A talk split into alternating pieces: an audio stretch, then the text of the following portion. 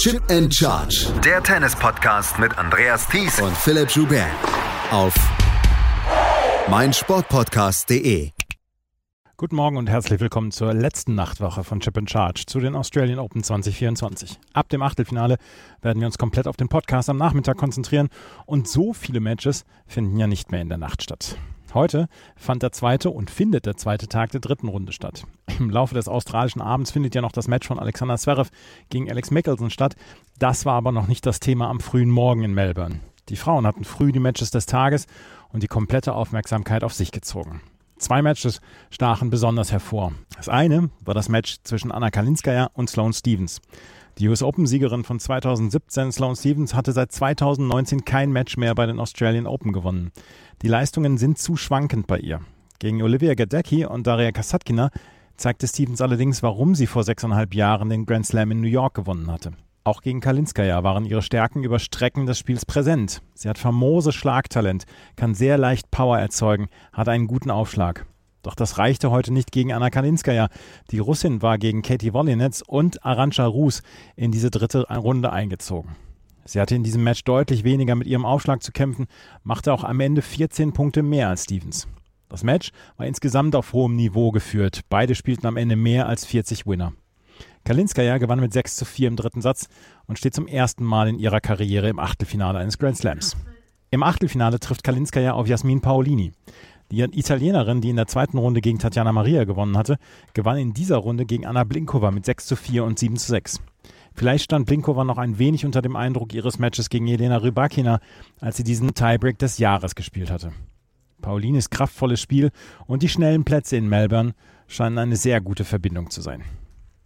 Das weitere hochspannende Match fand in der Rod Laver Arena statt. Zehn Jahre nach dem Australian Open Sieg von Nali standen sich mit Jin Wenjiang und Yafan Wang zwei Chinesinnen gegenüber. Wang hatte diese dritte Runde nach zwei atemberaubenden Matches erreicht. In der ersten Runde hatte sie gegen Sorana Kirstea mit 0 zu 6, 0 zu 3 zurückgelegen, nur um das Match noch zu gewinnen. Und in der zweiten Runde überstand sie einen 3-Stunden-Krimi gegen Emma Raducanu. Jin Wenjiang ist die höchstgesetzte Spielerin in diesem Viertel und die große Favoritin auf den Einzug ins Halbfinale. Gegen Ashlyn Kruger in der ersten Runde musste sie arbeiten, über drei Sätze gehen. Gegen Katie Bolter zog sie souverän eine Runde weiter.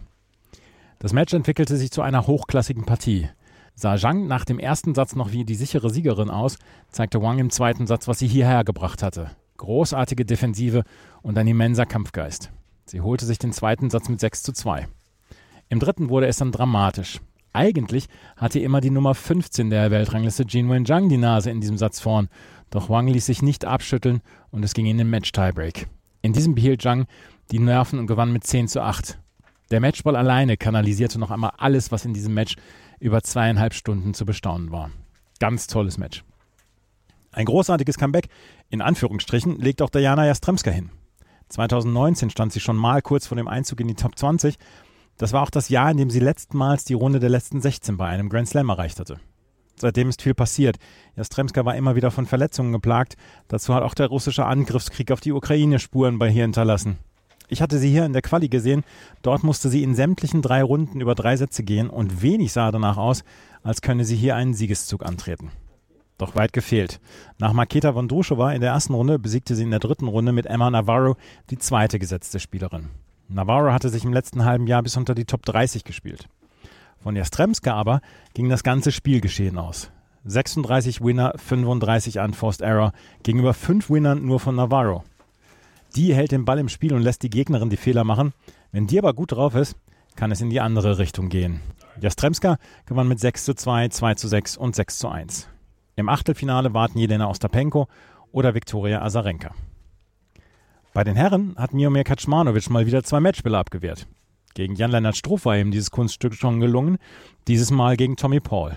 Der Halbfinalist des letzten Jahres hatte im Tiebreak des vierten Satzes zweimal die Möglichkeit, das Match zu beenden. Der fünfte Satz ging 6 zu 0 an Kecmanovic, der jetzt wohl auf Carlos Alcaraz treffen wird. Im Doppel gab es einige Ergebnisse mit deutscher Beteiligung.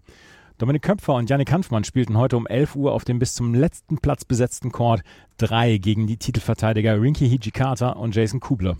Hanfmann-Köpfer gewannen im dritten Satz mit 6 zu 3. Auch Kevin Krawitz und Tim Pütz sind eine Runde weiter. Sie siegten gegen Alexandre Müller und Sebastian Ofner klar in zwei Sätzen. Im Frauendoppel zog Tamara Korpatsch mit ihrer Partnerin Elixan Leschmia in die dritte Runde ein. Ihre Gegnerinnen Katarzyna Kawa und Marta Kostjuk zogen aus dem Turnier zurück. Korpatsch Leschmia kam als Alternate-Doppel in dieses Turnier, weil Gorf Pegula rausgezogen hatten, gewannen ihre erste Runde und stehen jetzt kampflos in der dritten Runde. Manchmal braucht man auch ein bisschen Glück. Das war's mit der Nachtwache für heute. Heute Nachmittag gibt es den Podcast zur regulären Zeit, es sei denn, das Match von Alexander Zverev dauert bis tief in die Nacht. Bis dahin, auf Wiederhören.